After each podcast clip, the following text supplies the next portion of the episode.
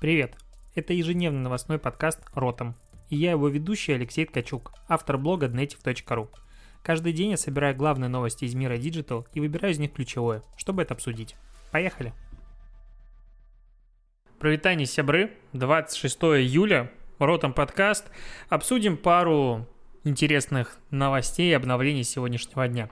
Наверняка ты уже видел, что в Telegram появились видеозвонки. Пока, честно говоря, качество ну, мягко говоря, оставляет желать лучшего. Я сделал тестовый звонок, он стрёмный и выключил в панике. А, конечно же, с ростом развитием, мне кажется, это будет лучше, пока только бета, надо обновить телефон вручную, ну, точнее, а, приложение зайти в App Store, только для айфонов, конечно же, обновление выкачано, зайти, вот прям провалиться в приложение, там его обновить, зайти в настроечки, 10 раз нажать на настроечки, в самом низу включить экспериментальные функции, вуаля, будет а, видеозвонки. Но пока они каким-то образом допиливаются, вообще, если так вспомнить обещание Павла Дурова, он обещал революцию, то есть он обещал, что когда он сделает видео видеозвонки в Телеграм, тогда а, люди поймут, какими они должны быть. Пока не произошло революции, посмотрим, что будет дальше. Это бета, поэтому слишком чего-то большого стоит, не, не стоит ждать, окей, это абсолютно нормально.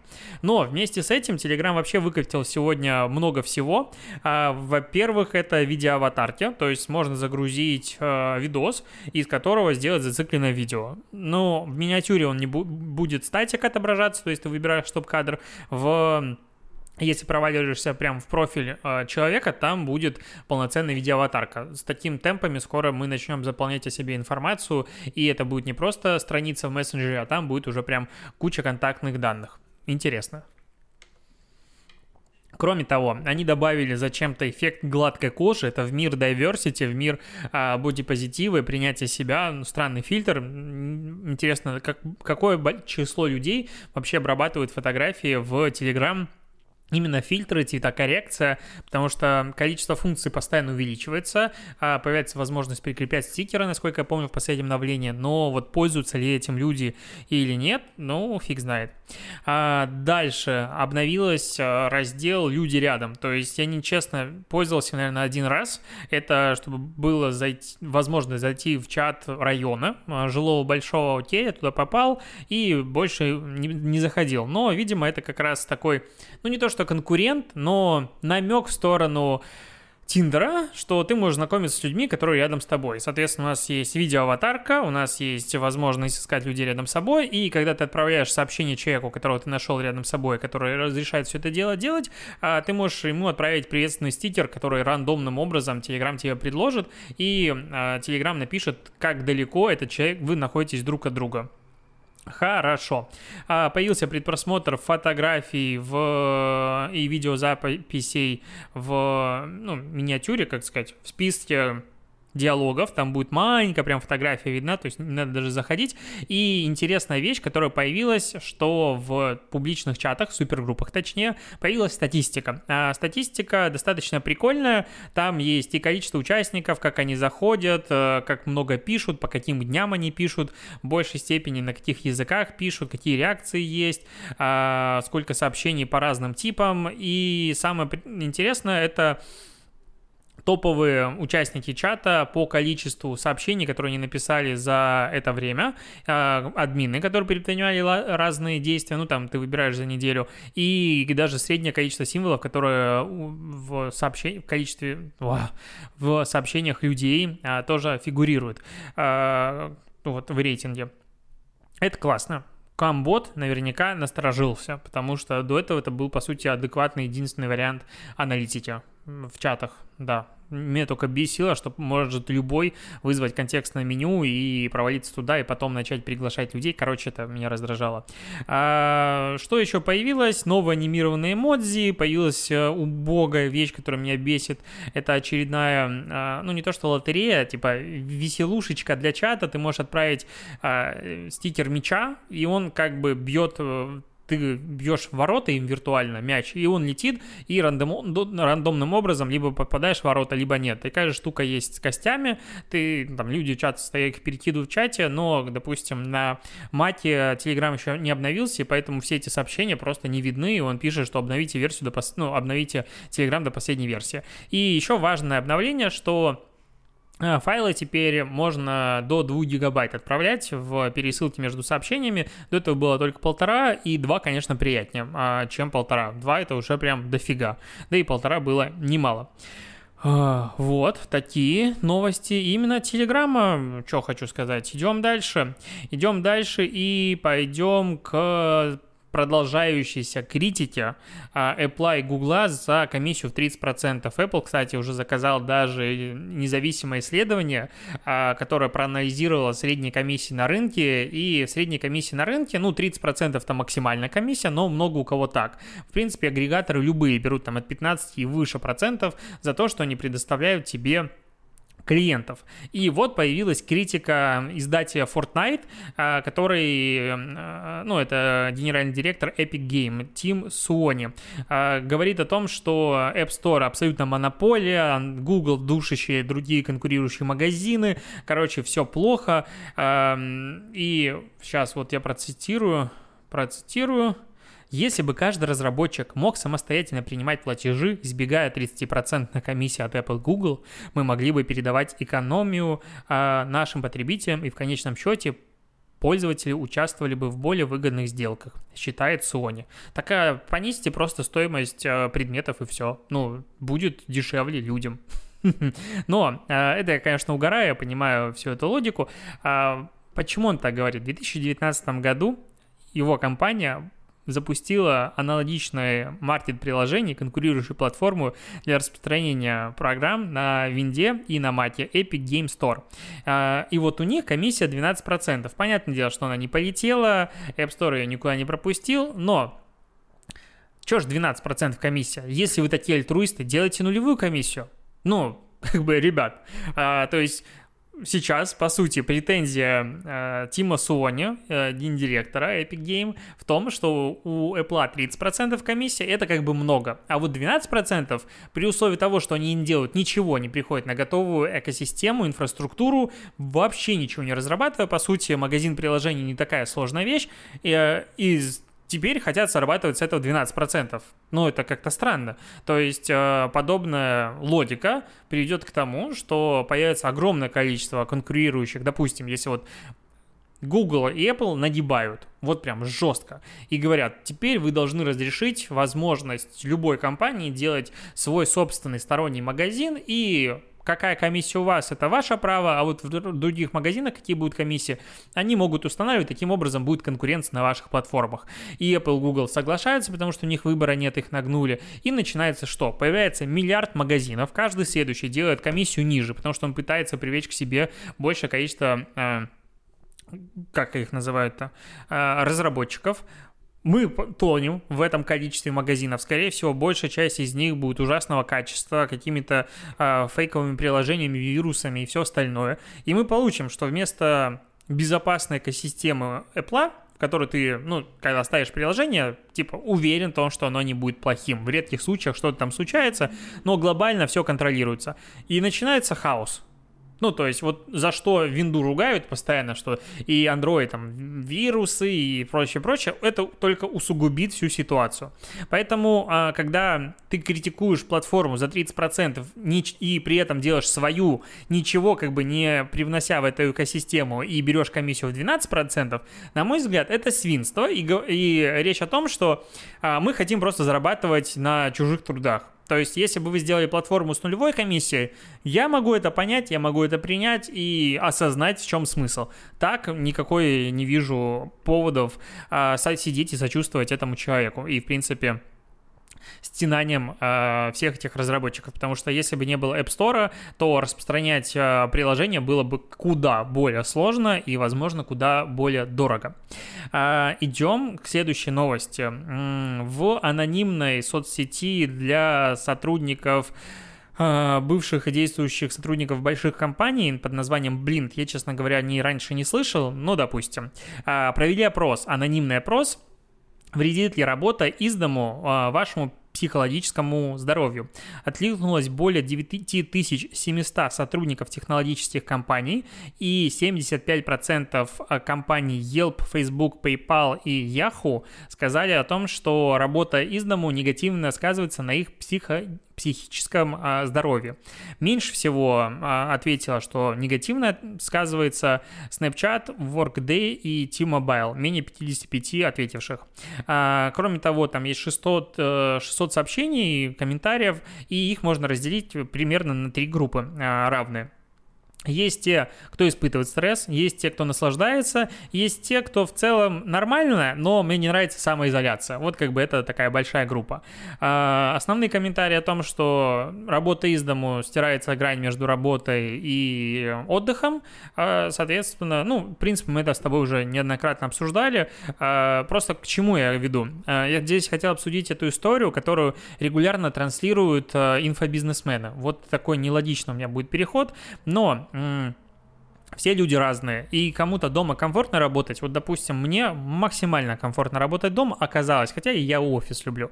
А кому-то он может, мог мечтать о работе из дому, и он понял, что нет. По сути, это такой глобальный социальный эксперимент над э, всеми белыми воротничками мира. Все поняли, что такое работать дома. И Теперь продавать эту историю о том, что ты можешь работать на фрилансе, зарабатывать и вообще кайфовать и сам управлять своим рабочим днем, мне кажется, ну, для адекватных людей, станет чуть сложнее. Хотя я сейчас подумал, словил себя на мысли, что, возможно, адекватные люди просто такие курсы не покупают. В ТикТоке сколько этих видосов видел уже о том, что я фрилансер, я зарабатываю 200 тысяч в месяц, я фрилансер, расскажу тебя, как зарабатывать 100 тысяч в месяц. Я сижу и думаю, да, конечно, вот прям сижу и вижу, как ты фрилансер, а мальчик там типа 19 лет, который ни хрена в жизни не умеет, кроме снимать ТикТоки, расскажет сейчас сейчас всем, каким образом можно на фрилансе удаленно в такое тяжелое время зарабатывать 100 тысяч в месяц без напряга. Не верю. Ну, просто вот есть слово Станиславского, не верю. Я его произношу, конечно же, не с той интонацией, но прям нет. И прям фриланс — это очень не для всех работа. Я регулярно об этом говорю. У меня иногда в личе происходят какие-то консультации про профориентации. И, в принципе, такая история регулярно бывает и на консультациях. И я вот чего хочу сказать, что давать рекомендации другим людям по поводу выбора их карьеры. И меня, допустим, вот спросили на днях, стоит ли идти в университет или сразу идти работать. А я, ну, я вот сейчас бы для себя, скорее всего, бы не пошел. Либо какие-то реально интересные, прогрессивные учебные заведения, там, Москвы и Питера, я в них не разбираюсь, которые приглашают адекватных практикующих специалистов, интересные а, программы, по-моему, как-то выше высшая школа экономики, там, насколько я слышал и видел по статьям на VC, ну, студентов прям учат э, тем знаниям, которые им пригодятся в реальном мире. Но в среднем, вот в среднемном таком порядке я бы, наверное, не пошел. Ну, то есть я об этом раньше думал категорично, что нет. Сейчас мне кажется, что скорее нет, чем да, потому что, ну, практика намного важнее, и та теория, которая дается, ну, я не против теории, но просто та теория, которая дается, она настолько устаревшая, ну, просто сдохнуть можно. И к чему я? К тому, что вот любой адекватный человек, он боится давать советы, боится давать рекомендации. Это как, ну, влиять на чужую профессиональную судьбу, чужую жизнь, это, ну, как, как врач, ну, то есть ты несешь ответственность за свои слова, ты должен отвечать за базар. А когда вот эти все люди, которые, я просто смотрю, этих, какое-то новое поколение миллионеров, а, которые там зарабатывают, типа, 500 тысяч в месяц или миллион в месяц, и все, у них уже успешный успех в Инстаграм. Они, конечно же, показывают исключительно Москву Сити, хотя это деньги, ну, не самые большие в мире. А, там, путешествия и прочее, я научу тебя делать то же самое смотришь на это такой, ну окей, учи. Люди, которые доверяют и верят, мне кажется, ну, наверное, нельзя так говорить, но мне всегда кажется, что они сами виноваты. То есть э, человек хочет поверить в сказку, человек хочет поверить в чудо, а рациональное мышление — это качество, без которого сегодня никуда. И вот если рациональное мышление не развито, не заложено, либо человек это пытается, ну, хотя, типа, я считаю, что все должны быть самоосознанны, так не получается. А, что ты заговорился? Ладно, идем дальше кейс выпустили тут на hotdigital.ru. hot-digital.ru — это прикольный ресурс, который, к сожалению, публикует очень мало кейсов, ну, то есть прям нерегулярно, раз в пару дней. А, очень короткие подводки, очень странный дизайн, то есть это надо привыкнуть, но он уже давно существует, и кейсов там дофига. А, и вот кейс появился Lamborghini Audio 8D. Ну, аудио 8D это, конечно же, типа а чё не 50D? Это как а, кинотеатры 7D, 8D, 9D, которые а, на набережных постоянно стоят. Что они сделали? Они сделали ролик, который длится целых 59 секунд, в котором едет Lamborghini. А, ну, это как бы шоу-рил, как я понял, в соцсетях они закидывали другие ролики, но оперативно найти его не смог. И этот ролик э, ты все время тебе говорят о том, что его надо смотреть в наушниках. Я вставил в уши наушники и насладился обычным стереозвуком. То есть звук происходит из левого уха в правое ухо.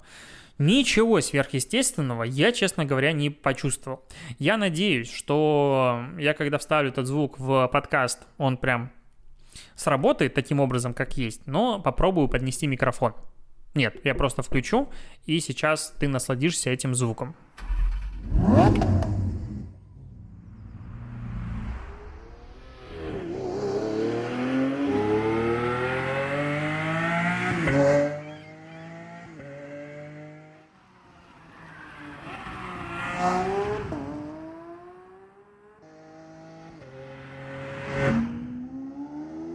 Ну, как бы это рекламная кампания, этот кейс создан для тех людей, которые сидят в самоизоляции и скучают по своим Lamborghini.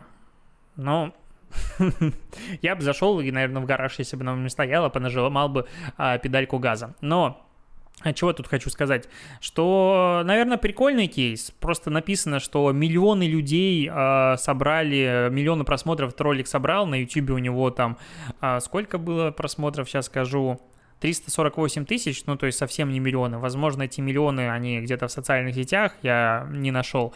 Но вот э, мотоциклисты, которые прекрасным образом ездят у меня под окнами, они мне создают эффект прям полного погружения 10D, и звук от них, я скажу, более насыщенный и объемный, чем от этого Lamborghini.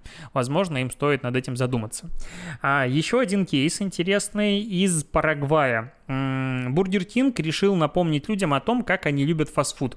И поэтому Бургер Кинг э, предложил людям а, превратить карты ресторанов по городам в мультяшных персонажей или какие-то свои дизайны. В общем, в чем смысл? Ты заходишь на сайт Бургер Кинга, там есть карта доставки Бургер Кинга, наложенная на карту города. И берешь вот эту вот выделенную часть и делаешь из нее персонажа, дорисовывая ее. Где дорисовывая? Конечно же, в сторис. Суммарно они получили что-то в районе 200, сейчас скажу, 250 работ, самых лучших наградили, но а, здесь надо понимать, что этот кейс реально интересный. То есть а, фактически это идет очень активный контакт с твоим промо-материалом зоны доставки. То есть заставить людей каким-то образом так активно контактировать и распространять э, зону доставки Бургер Кинга, ну это прям тяжело. А здесь люди сами заходили, ну и это было где-то у них в сторис собрано там на, на этом языке, на котором написан кейс, я не понимаю, э, дорисовывали, контактировали долго, это глубокий, это вообще очень интересно. То есть в целом поработать с такой историей, и вот выходит какой-нибудь...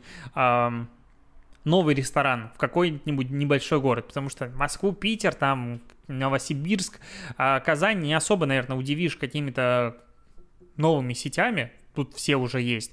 Но вот э, если заходить чего-то поменьше, городок, допустим, Пинск, чтобы никому не было обидно, я из Пинска могу про Пинск говорить, 140 тысяч населения.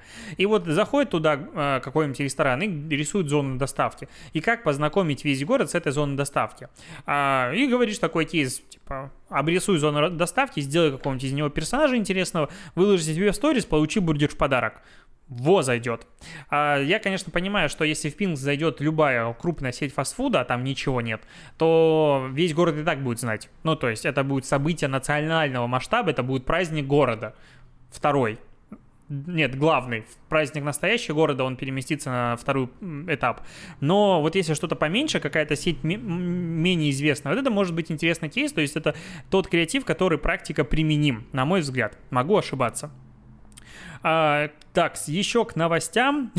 а, нашел скриншот, что СТС Лав покажет сериал «Папины дочки» в сотый раз. Делать новый контент? Пфф, давай мы покажем в сотый раз сериал. Это, а, если меня заморозят, и я там усну, и через сто лет меня разбудят и спросят, что в России а, происходит. И я скажу, что в России показывают сериал «Папины дочки», «Универ», а, что там еще есть, не хотел сказать клиника, не клиника, а интерна, и вот это вот не стареющая классика, сколько можно. И, видимо, раз показывают сотый раз, по-прежнему люди смотрят. Конечно зачем снимать какой-то новый контент, если можно выкладывать а, папиных дочек по кругу, и всем будет нравиться, ностальгия по кругу.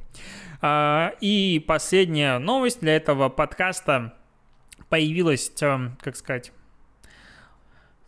описание обновления бета-версии ВКонтакте, в котором они э, ну, это опять-таки бета-версия, возможно, это не пойдет в общий продакшн, но посмотрим. А, у них происходит слияние интерфейсов новостной ленты и ленты рекомендаций. То есть, э, ну, там новая панель публикаций в новостной ленте, э, плевать на все это, но что делает ВК? Э, в ВК давно появилась лента рекомендаций, они ее каким-то образом по-разному то продвигают, то нет, постоянно отчитываются о большом количестве просмотров из ленты рекомендаций, и все так. В целом, контент в ВК вирусится. Я вижу это по своему сообществу, причем так интересно, что в Охваты по твоим подписчикам, ну, у меня по ощущениям, выше там процентов 14-15 практически не поднимаются. Причем я это вижу по большому количеству сообществ. Могу быть неправ до конца, этой статистике верить нельзя субъективно. Я в инсте знаю идеальную статистику, тут могут меня поправить. Но а, дальше все охваты, ну, ты смотришь охват там поста 10 тысяч и там 5 тысяч, он весь вирусный, то есть а, не дается охват как будто ядру текущей аудитории, он дальше распространяется, не могу понять почему. Но Получается, что сейчас ВК насмотрелся на условный ТикТок, в котором лента рекомендаций — это главное, ради чего туда заходит залипать, не думать о выборе контента, чтобы лента думала о тебе. И сейчас они хотят это склеить. А, то, что охваты у сообществ обычных пабликов просядут, гарантированно. Ну, потому что контент в разделе рекомендовано, это всегда зачастую вирусная какая-то информация.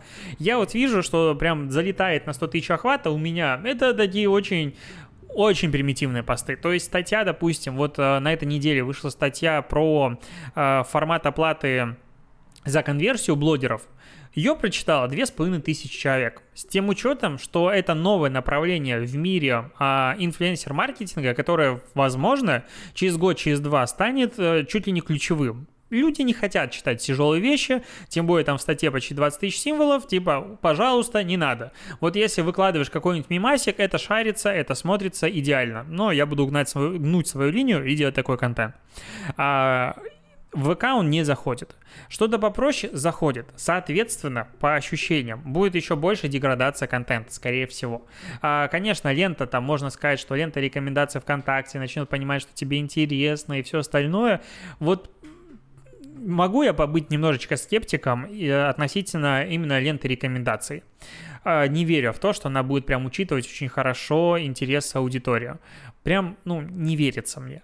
И непонятно, куда денется лента, ленты, которые курируются экспертами ВКонтакте, а, которых просто забили. Ну, то есть вот уже заканчивается июль, она была программа анонсирована в декабре, в начале, по-моему, я там с января или когда, и ничего не изменилось. То есть такое ощущение, что ВКонтакте как будто очень много идей, но очень мало людей для этого. То есть вроде бы они зарабатывают, вроде бы Mail.ru зарабатывает, но вот воплощать весь набор функций, которые они хотят воплотить в жизнь, в реальность, как будто они не успевают. То есть очень не могу понять, что происходит, но теперь будет одна единая лента. А... Станет ли лучше людям? Наверное. То есть я верю в алгоритм, я верю в алгоритмическую ленту, верю в то, что человеку управлять своими контентными предпочтениями достаточно тяжело. Да, есть какое-то небольшое количество людей, процент людей, а, которые действительно могут собирать для себя интересные ленты, все это структурировать, делать хронологичные ленты, и все у них будет хорошо. Эти люди часто еще пользуются RSS-ками. А львиная доля, ну вот прям сильное большинство, она на это не способна.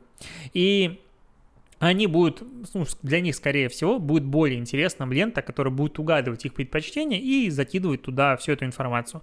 Соответственно, постепенный такой, как я понимаю, вероятнее всего, это плановый промежуточный этап, в котором а, лента рекомендаций склеивается с лентой подписок, и потом лента рекомендаций становится превалирующей. Ну, потому что если у тебя одна лента, то ты можешь очень легко управлять количеством а, контента из рекомендованного, смотреть на то, как люди долистывают дальше контент. В принципе, сейчас начнутся эксперименты на десятках разных групп, скорее всего, контрольных. Все это будет видно на цифрах, и хочешь, не хочешь, будет так, как а, удобнее людям. А опыт ТикТока, Инстаграм, Фейсбука очень наглядно показывает, что людям а, намного больше нравится по факту алгоритмическая лента, в которой они в меньшей степени решают, какой контент смотреть, и алгоритм сам им показывает, какой контент смотреть ну, как бы если сравнить аналогию, когда я захожу на какой-нибудь кинопоиск и хочу что-нибудь посмотреть вечером, для меня это всегда мути выбора. То есть я могу, мне кажется, сидеть полчаса или час и искать что-то посмотреть и ничего не находить. И заходить, что-то читать, думать. Если у меня была кнопка «Найти фильм по моим интересам», хлоп, начинается фильм, а, что-то неинтересно, следующий, следующий, следующий, и таким образом пятый фильм мне угадываю, я смотрю. Вероятнее всего, я бы пользовался этой кнопкой постоянно. То есть в целом... Э, я когда-то думал над разработкой э, масштабной такой биржи блогеров. Вся она должна свестись к единственной кнопке «Сделать мне хорошо». Вся аналитика, скоринг блогеров, вообще все, отзывы, накрутки, это все прекрасно. Но для обычного человека он хочет зайти, нажать кнопку «Сделать мне хорошо» и дальше будет хорошо. И вот если эта кнопка будет работать хорошо, сервис в шоколаде.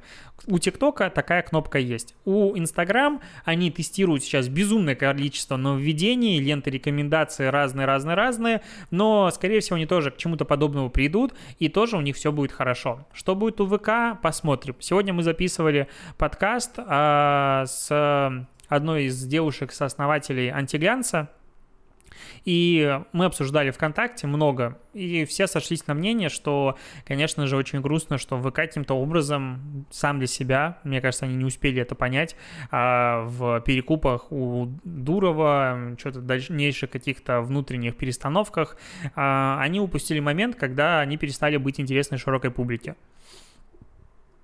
Ну, потому что, типа, кому нужен ВК? Бизнес э, малый, региональный, да, развивается. В, реги... в регионах во ВКонтакте сидят а, люди. Пока еще. Надо понимать, что пока еще. То есть сервис живет в моменте, когда он ну, у сервиса есть будущее тогда, когда в нем сидит молодежь, это первый признак. Второе, когда он не является чем-то зашкварным. Когда ты чем-то что-то зашкварный, а, ну, как-то провести какое-то репозиционирование очень сложно. Мне кажется, в ВК сейчас это э, переживает стадию MySpace. То есть стадия, когда они есть, у них есть интересные продукты. Я считаю, что ВК для бизнеса, вот в плане набора функций, которые они предоставляют, они реально молодцы. Но чего не хватает, это аудитория, которая туда заходит и делает свой контент. Да, а, по статистике ВК там куча есть а, людей, которые публикуют свой контент, но как часто мы видим в новостях авторов каких-нибудь пабликов ВКонтакте, а, которые там создают интересный контент под ВК, а дальше а, становятся заметными медийно. Но такое происходит настолько редко, то есть говорят про телеграм-каналы, говорят про ТикТок, но это очевидно, говорят про Инстаграм, говорят про YouTube. Про Facebook, ну, нет, не говорят. Про Одноклассники вообще никогда не говорят. Про Twitter говорят. То есть есть понятие медийной цитируемости. И вот у ВК она как будто пропала. У Telegram есть, нормально. То есть сказать, что я веду телеграм-канал, ну, тебя в приличном обществе не засмеют. Подкаст веду, аналогично. Я там завел какой-нибудь новый инстапрофиль, тоже нормально. Я завел ВК-паблик, ну, все спросят, а что с тобой не так? То есть мы же говорим про людей креативных, про творческие единицы, про актуально, про нас с тобой. То есть мы не говорим вот широкая масса, там от 13 э, до 65 лет это разные люди. Мы говорим про людей, которые что-то творят, и, скорее всего, они находятся плюс-минус с нами в какой-то единой новостной повестке. И за ними уже идет молчаливое большинство, которое потребляет этот контент.